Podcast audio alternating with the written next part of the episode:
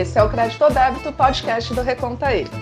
Meu nome é Renata Vilela e hoje, para marcar esse dia de luta, que é o dia 28 de agosto, Dia dos Bancários, eu conversei com o diretor técnico do DIEESE, Fausto Augusto Júnior, sobre negociações salariais e o mercado de trabalho no Brasil da atualidade. Fausto, em primeiro lugar, eu gostaria de falar com você de uma maneira geral. É, nesse ano, e principalmente nesse período, né, estão acontecendo muitas negociações entre empregados e patrões. Eu sei que estão acontecendo agora as negociações entre os bancários, né, que é uma negociação coletiva única, Porém, eu soube que hoje você também conversou com, com o pessoal dos Correios. Eu queria que, se, que você, se pudesse, desse um panorama geral do que está acontecendo. Bem, é, para você ter uma ideia, no primeiro semestre nós tivemos mais de 8.500 negociações. Então, na verdade, a gente tem um está com um período aí de muita conversa, muita efetividade de, de, de acordo coletivo, é, muito movimento, de certo modo, para lidar com a situação da pandemia e para tocar a vida mesmo, né? reajuste salarial, renovação de cláusulas sociais etc.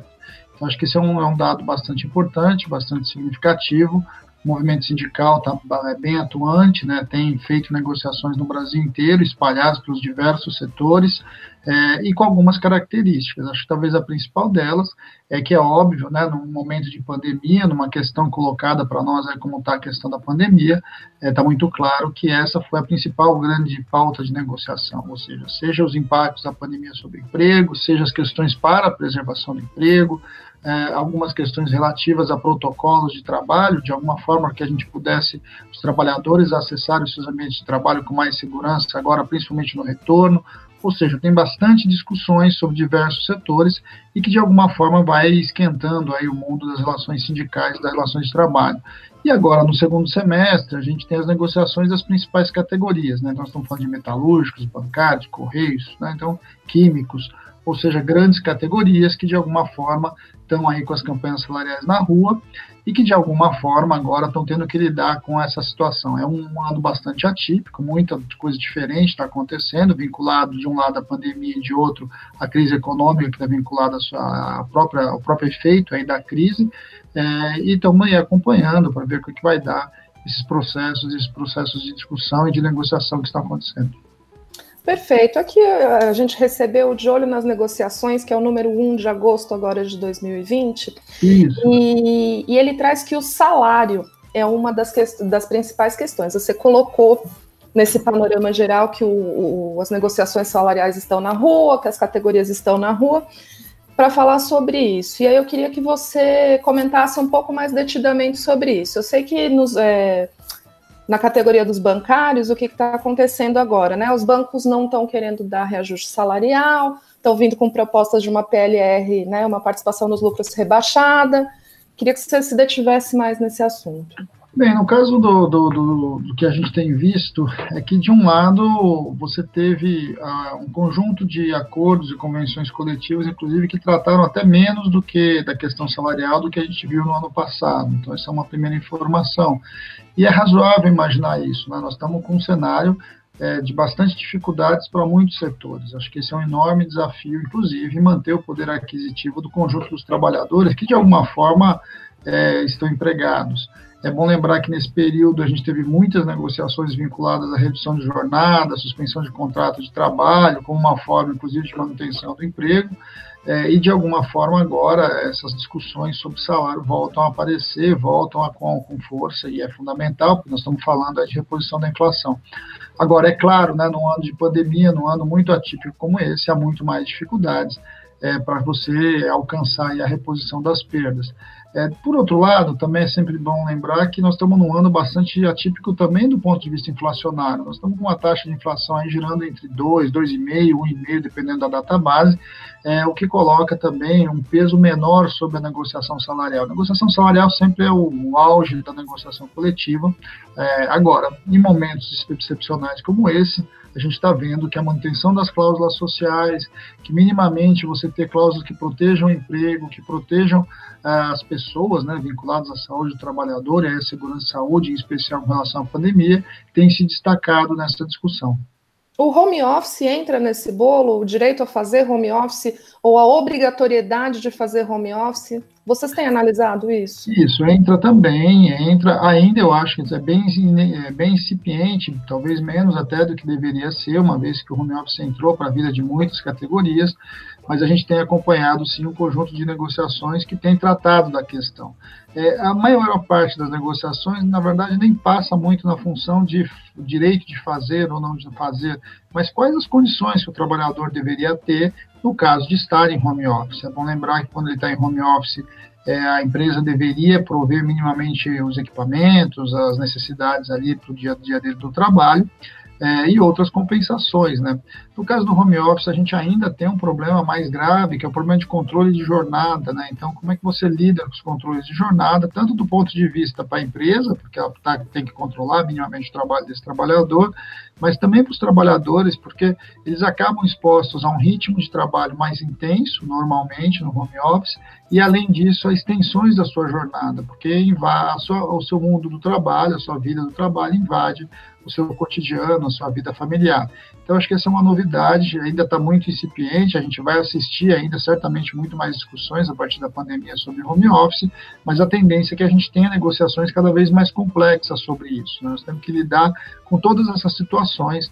É sempre bom lembrar que no ambiente de trabalho, bem ou mal, você tem ali é, o engenheiro de segurança do trabalho, muitas vezes você tem o técnico de segurança do trabalho, você tem um movimento sindical que está fiscalizando, até o próprio Ministério do Trepa está fiscalizando, é, e no caso da Casa das Pessoas, isso não acontece, né? então você tem que criar novas metodologias, novas formas, inclusive para que garanta a saúde e segurança desse trabalhador.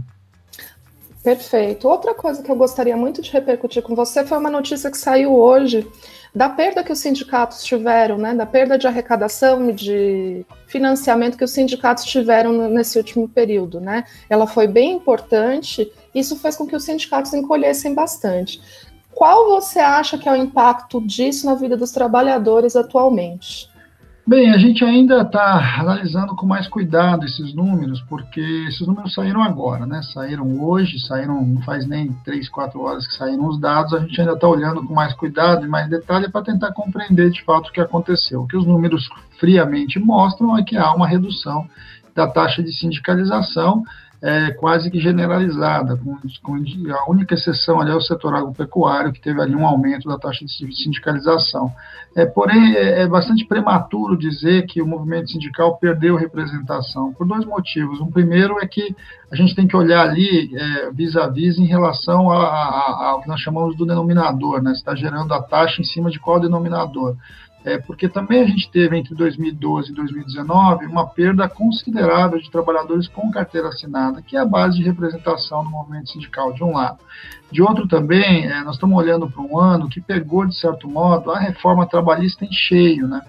É, então, a, uma das coisas que a reforma trabalhista fez foi a, a, essa questão de você não ter mais a contribuição sindical obrigatória. Né? Então, a contribuição sindical passou a ser é, ter que ser autorizada individualmente. E aí tem uma questão também da própria pesquisa, porque quando a pesquisa, quando, quando o pesquisador está em campo, ele está perguntando para você se você é afiliado a um sindicato ou não, a uma associação de trabalhadores, enfim. É, só que muitos trabalhadores compreendiam, inclusive, a arrecadação, né, aquele desconto de um dia dele da contribuição obrigatória, como um sinal de sindicalização. Então, antes da, da reforma, ainda com o recolhimento obrigatório, muitas vezes ele se declarava filiado, quando na verdade ele só estava tendo desconto obrigatório é, da contribuição sindical. Em 2019 isso acaba, né? então de certo modo, ao mesmo tempo que este número pode aparentar que caiu em relação aos anos anteriores, na outra ponta também deixa mais claro quem a taxa real de filiação do movimento sindical, ou seja, esse sujeito que diz que continua filiado, que é filiado ao sindicato, ele certamente tem uma relação já mais efetiva, ou seja, ele é um filiado mesmo, né, por opção, está lá, é, se filiou, se ou não uma, ficha de filiação. Isso é o que aparentemente a gente começa a averiguar. Mas como eu disse, é, como o dado saiu hoje, a gente precisa olhar ele com mais atenção, abrir ali um pouco os indicadores para ver de fato o que está acontecendo. Se é de, de fato mesmo uma perda de representação sindical ou se é mais um problema ali da própria lógica de como a pesquisa está pegando agora com o fim do imposto sindical. Perfeito. Bom, para encaminhar um pouco, eu gostaria de fazer uma pergunta que talvez não seja tão tão diretamente adequada, mas é impossível não falar dos informais. Eles não estão representados por sindicatos e eles têm sido protagonistas né, nesse, nesse último período de muitas lutas, de manifestações, inclusive na rua, né? Não só nas redes, mas na rua durante a pandemia. Queria que você falasse um pouquinho de qual panorama que vocês estão vendo sobre os informais aí. Bem, a pandemia colocou a, a nu o problema da informalidade. Né? O problema da informalidade nos últimos anos no Brasil, ele de certo modo ficou encoberto por essa ideia, né, por quase uma ideologia do empreendedorismo, né? como se todo mundo, na verdade, é, esses informais fossem empresários, o que a gente está vendo claramente que não é. É. Com a pandemia, a gente viu que um conjunto bastante importante da, dos trabalhadores perderam quase que completamente a sua renda. E isso certamente colocou uma série de questões vinculadas aos direitos do trabalho, vinculado a algum tipo de segurança que esses trabalhadores deveriam ter. A gente sabe que, de alguma forma, a questão da informalidade no Brasil ela transcende essa discussão, por exemplo, agora dos aplicativos. A taxa de informalidade no Brasil sempre foi alta, ela é estrutural no nosso mercado de trabalho. O mercado de trabalho que foi constituído, vamos lembrar, a partir da mão de obra escrava, de uma substituição da mão de obra para a mão de obra imigrante muito muito vinculada a uma forma muito específica de trabalho ali, uma aceleração ali da urbanização, ou seja, a, a, nossa estrutura, assim, a nossa estrutura de mercado de trabalho de certo modo, colocou essa ideia de informal como, inclusive, um dos elementos da sua competitividade internacional, ou seja, uma forma de reduzir o seu preço da mão de obra. É, então, este é um dado. Só que este, isso, na prática, coloca uma parte significativa, nós estamos falando de quase metade do mercado de trabalho, é, fora dos direitos trabalhistas em geral. E eu acho que esse é o grande, o grande desafio. Né? E quando nós estamos falando de direitos trabalhistas, nós estamos falando do conjunto que está lá na CLT, como hora extra, controle de jornada, enfim, jornada definida, etc. Mas, ao mesmo tempo, a gente também está falando de acesso a direitos sociais elementares, que é o caso da Previdência, que é o caso do seguro-desemprego, que é o caso, por exemplo, no caso na questão da, da mulher, a licença maternidade. Né? É, é uma questão muito complexa você imaginar um país como o Brasil, em, em, que você tem uma população, né, uma população feminina bastante expressiva no mercado de trabalho, de um lado.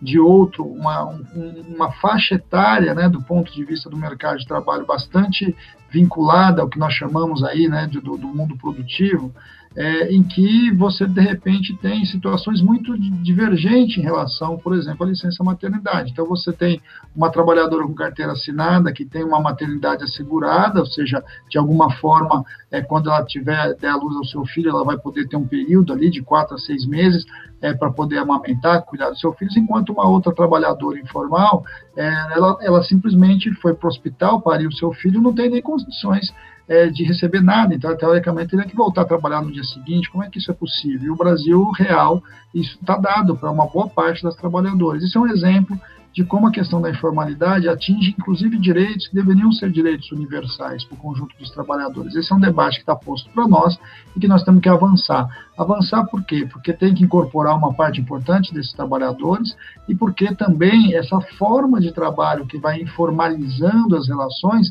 ela está avançando para as estruturas, para o conjunto dos trabalhadores mais estruturados. Né? Então, a gente está vendo segmentos inteiros deixando de existir no mundo do trabalho formal e adentrando o mundo do trabalho informal.